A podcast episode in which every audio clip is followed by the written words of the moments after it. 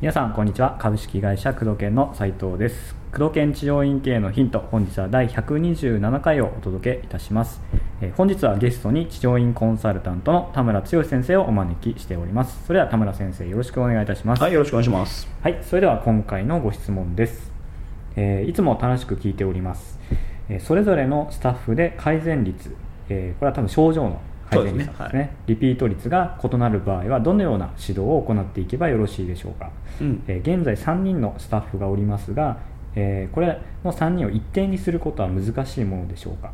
ご回答よろしくお願いいたしますというご質問です。そうですね。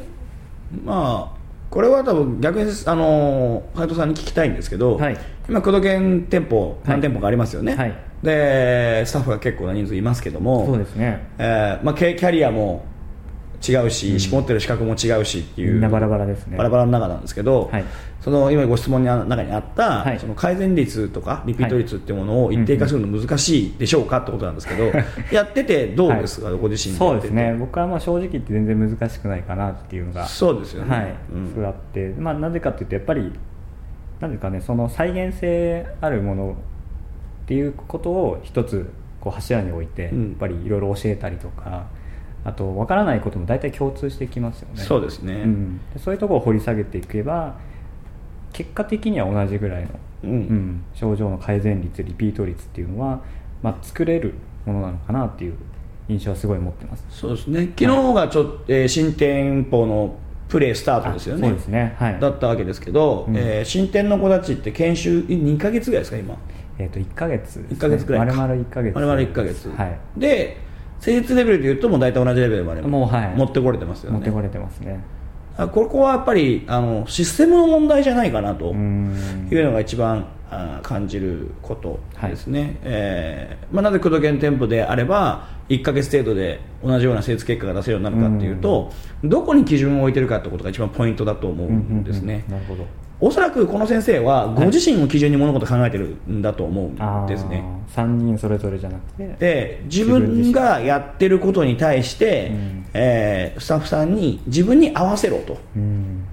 いう形でやってると思うんですね、はい。そうするとやっぱりできることできないことが出てくるんですよね。うん。その体格面とかもやっぱりありますし、まあ、そうですよね。はい、やっぱりその体格が大きい子と小さい子で、うん。やりやすい主義やりにくい主義っていうものもやっぱりあったりしますし、その持ってる知識レベルが違ったりするんで、えーそこで同じことしろと言ってもなかなか難しかったりする部分があるんですけど、まあ、工藤研店舗でやってるのは、えースタッフさんに合わせてはい。考え物事を考えてるそうですね。わけですね、うん。そのまあ、女の子が多いので、うん。女性でもできる主義、うん。体力がなくても、まあ体体が小さくてもできるような主義。うんですね、あの経験者の方もいらっしゃいますけど、はい。なんか世界観変わったみたいなことをおっしゃってる方もいましたよね。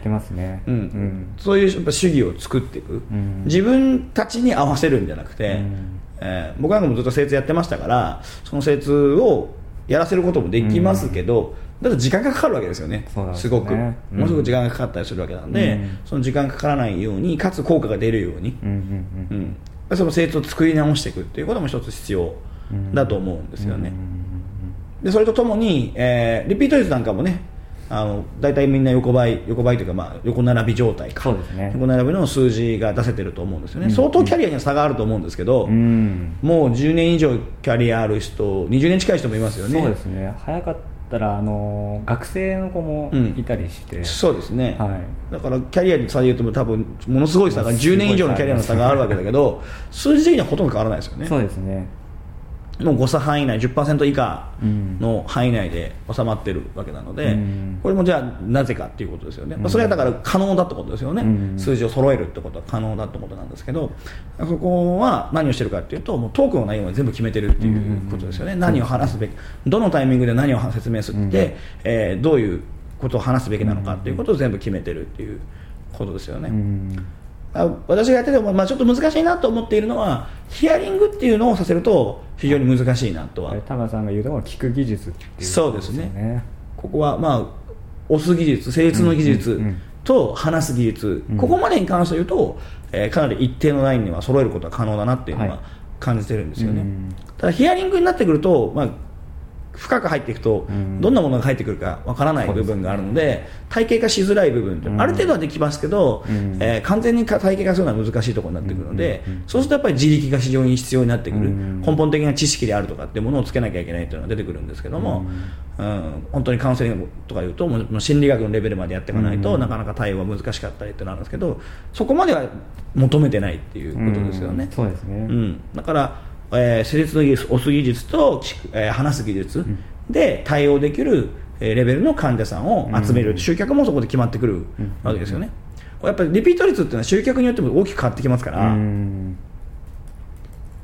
すごく難治の症状の患者さんを対象対応してきたりとか、えーその気持ち的なものね、的な疾患を持っている方を対象にしていくんだったら、やっぱりヒアリング技術っていうのを磨いていかなきゃいけない部分が出てくるので、またその、えーリピートをいただく、えー通院を続けてもらうってことに対して必要な要素が変わってくるので、そもそもまず考えなきゃいけないのは自分たちが自分の院がどういう患者さんを対象にしていて、えーどういう悩みを抱えておいでになるのか、でそれに対して、えー誰でもが対応できるような、えーマニュアルであるとか、えートークスクリプトの用準備っていうものをしてあげる。でその基準としては、えー自分を基準に考えるんじゃなくて、一番できないスタッフを基準に考える、えーまあ斉藤さんも多分感じてもらえてると思うんですけど、はい。基本的に全く何の知識もない新人さんっていうのをベースラインとしてはい。考えて工藤研店舗では作ってるんそうで,、ですね。えー1ヶ月程度でちゃんとできそれそれが全くど素人の方が1ヶ月程度で、えーしっかりと患者さんに成立効果も出せて、ん。えーリピートいただけるようなお話もできるようにっていうようなカリキュラムを組んでるわけですよね。そこがやっぱり一つのポイントになってくるんじゃないかと。それが整備できれば、しっかりと、えー同じようなばらつきのない成果を出すっていうことは十分可能だと。ん。えー実際、まあ、工藤研店舗だけじゃなくて、私、いろんなたくさんクライアントさんね、いますけども、そこで全部同じような数字って出してきまきてますので、えーこれは可能であるということは断言させていただきたいなと思いますね。そうですね、まあ、またそこまでのマニュアルだったり仕組みはまた、まあ準備しなきゃいけないですけどねね。はい。うん。それは必要だとは思いますけども、うん。えーそれさえできれば十分に数字を整えることはできるなと、ですね、だからもう教育としては、えーレベルの一番レベルの低い人を基準に考えて、えー教育自体のカリキュラムを組み直してみられたらいいんじゃないかなというふうに感じております。なるほど。